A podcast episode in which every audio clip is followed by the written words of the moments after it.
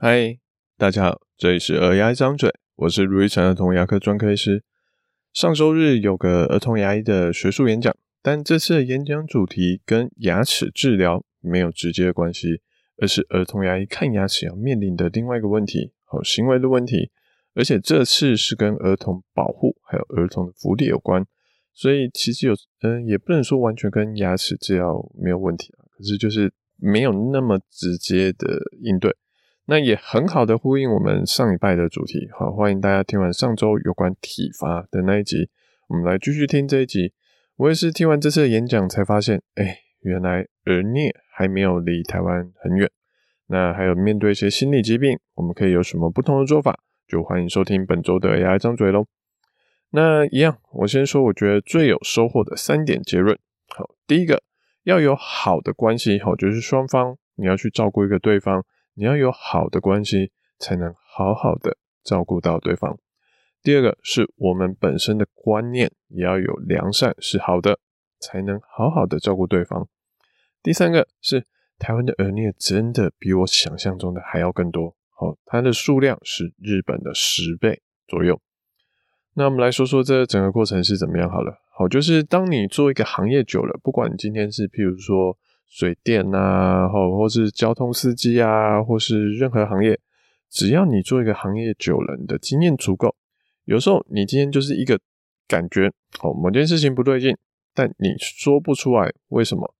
这个有一个专门的理论叫做薄片截取理论，就是你只要小小的东西就可以意识到不对，你的潜意识已经看出端倪，跟你平时的不一样，但你的主观意识还不知道那个。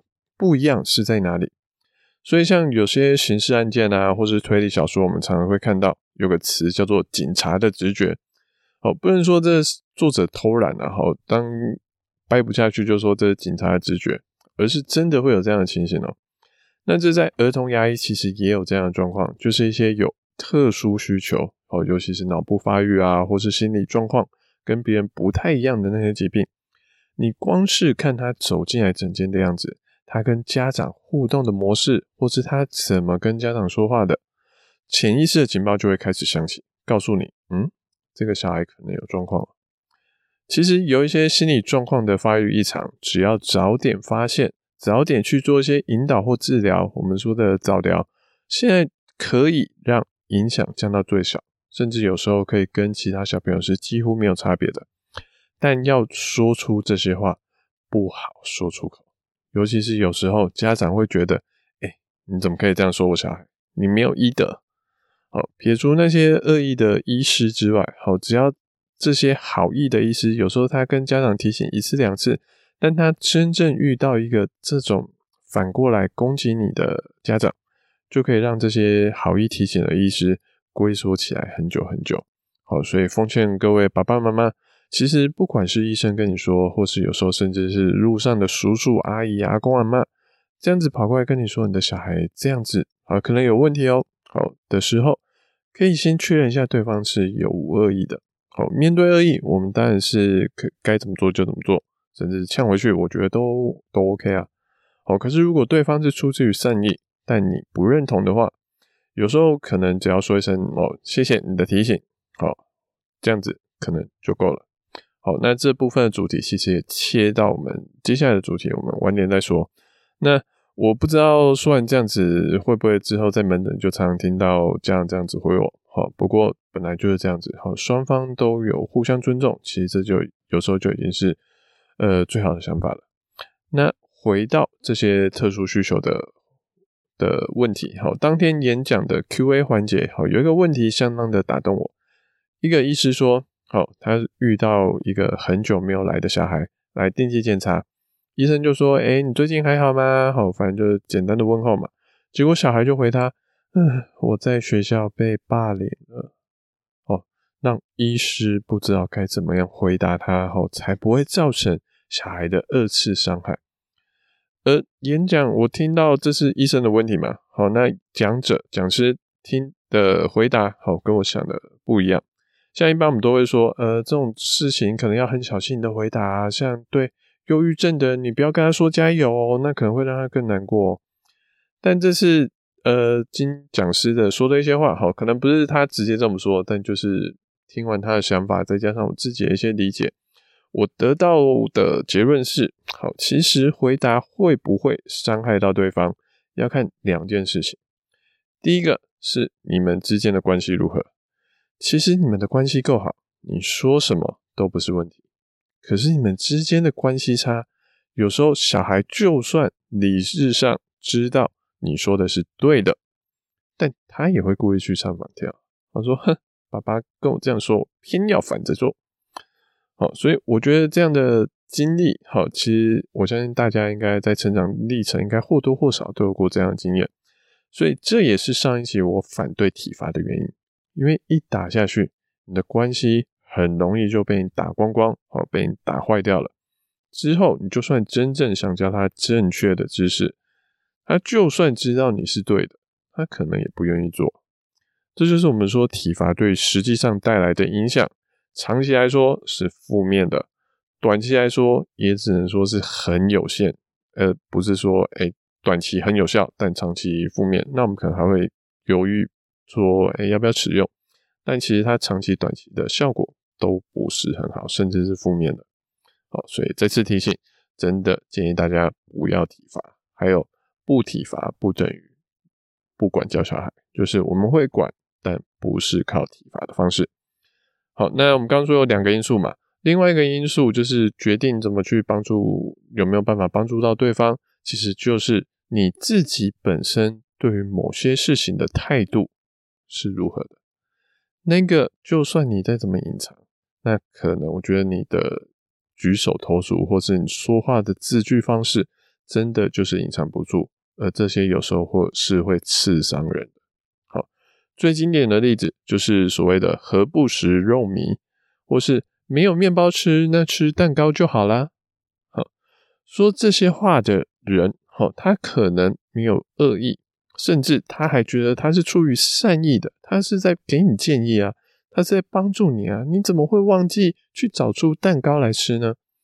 好，但是带来的结果就是不好啊。好，所以我觉得那些心态本身就带有特定偏见的人，他的说出来的话是藏不住他的价值观的。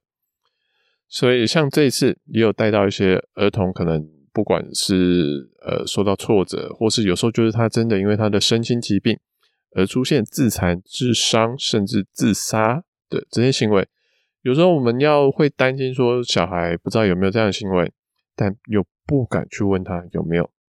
所以，包括这次演讲的医师，还有在其他地方看到不同的医师，他都提到一个方法。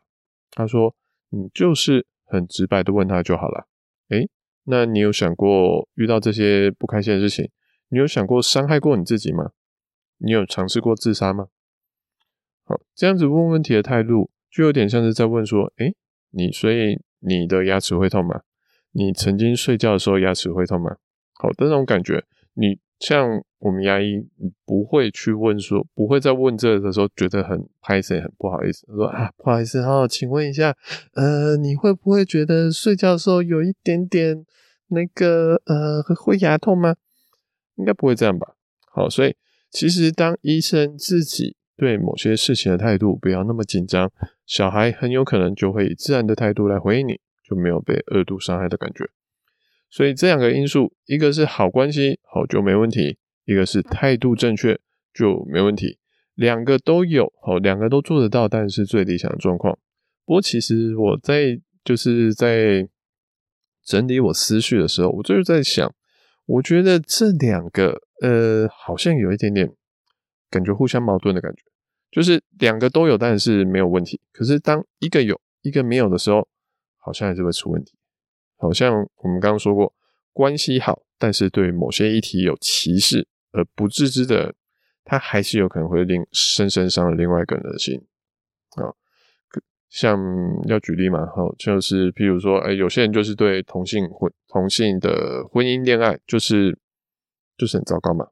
好，所以所以就算。他说啊，我你这样子，你去交了一个同性的伴侣哦，哦，这样子真的，嗯嗯嗯，好啦，还是祝福你们。这样子就算是关系很好的，你还是可能会伤了对方的心啊。那那些态度正确，但是关系不好的又怎么样呢？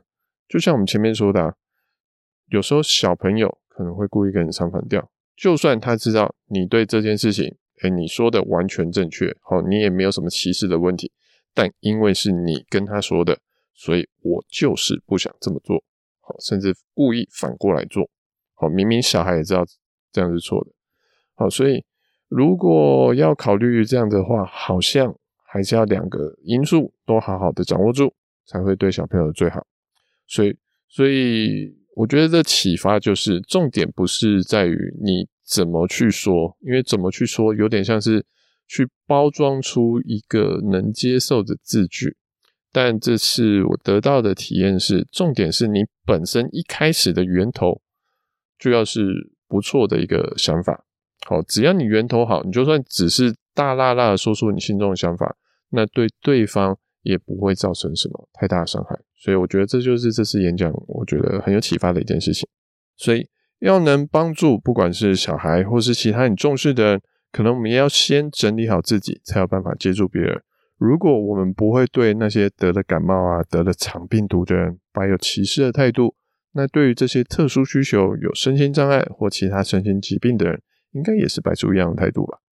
那最后，我就以当天演讲这一段的医师，好，林口长庚的小儿心智科吧，好，金伟志医师的回答来做这一小段的总结。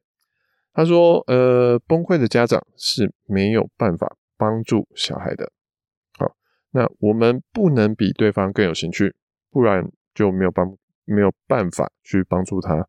我们可以吸收他的情绪，那去回应一个相对轻松的情绪。那这这上面这些是金伟志医师的回答哈。那我觉得这些说下来，其实就是我们以前有提过的三静中的冷静。好，你就算你在安慰他，可是你情绪也很紧张，那对方就会跟着接到你。很紧张的样子，那就没办法平静了。好，那以上好这一段就是给大家参考。好，我觉得听完当天演讲很受用的部分跟心得。那当天其实还有另外一个部分让我印象很深刻。好，就是在讲儿童保护的部分。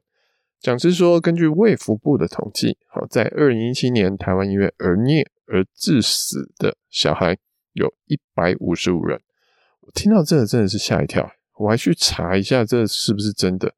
哎真的有这样数据，而且当时还有引起一波新闻的讨论。这等于差不多说，每两天就会有一个小孩因为被虐待而死亡的案例，而且这还是有通报的部分哦。因为通常婴幼儿他没办法自己通报被家暴，但却是最容易被被儿虐到死亡的族群，所以这黑数可能会来的更多，而且很可怕。我本来以为台湾已经算是一个相对安全的环境了。好，如果你说三四十年前可能就算了，可是我没有想到，诶，二零一七年也大概五六年前而已。好，竟然还有这么严重的儿童虐待问题。我还去查证，好，相对的其他国家的数据怎么样？那我查到了日本的数据，因为刚刚好有一个二零一七年就是同年的时间，那日本二零一七年有儿童虐待。有通报而且死亡的案件是六十五人，而且大家想想看，日本的人口是一点二亿左右，是台湾的五倍以上，但他们因为虐待而死亡的数量是台湾的一半不到，等于说台湾小孩的儿童虐待致死的相对数量是日本的十倍啊！这真的是整天演讲下来最让我惊讶的事情。那先不说这些极端的案例。当天的演讲还有提到，其实有一种儿童虐待，好，我们想到儿童虐待，可能就是什么体罚啊，或者性侵啊，甚至这种死亡，都会想得很恐怖。但台湾有一个很常见，像欧美国家可能有六十趴以上的通报率，但台湾很少被通报的是疏忽照顾。好，像譬如说把小孩放在车上，家长自己进去超市、超商买东西，这种。就算是一种疏忽，可是很少，至少在台湾很少是会被通报。而对于儿童牙医来说，也有一种状况是有很常见，但很少被通报的，就是严重的蛀牙。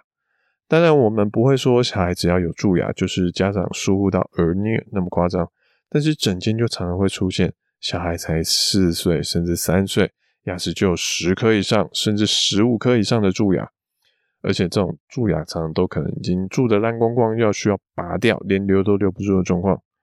不论家长是故意的还是非故意的，这种程度其实也到了儿虐中的疏于照顾的等级了。那这个通报如果真的要通报下去，我觉得。呃，台湾的这种疏忽照顾的数量会是急剧的上升。好，只是大家还没有意识到，这也算是儿虐中的一种。我相信许多人听到都会，就是不敢说每个人呐，好，可是我相信一定会有一部分的人，他会说：“哎呦，我们以前也是这样子的啊，卢医师，你也太大惊小怪的，我们以前也蛀牙蛀光光啊，还不是好好的。”这些话就大概等同于哦，我们从小也是被打到大的啊，也没有怎么样。好，这种对话其实是一样的。那看看那一百五十五人，好，因为儿虐死亡的那些人，我希望在台湾，好，小孩能够好好健康的长大，是不需要依靠幸运，不需要呃抽奖抽到不是那一百五十五人才能健康成安全的成长。我觉得要靠幸运才能长大是一个蛮可悲的事情。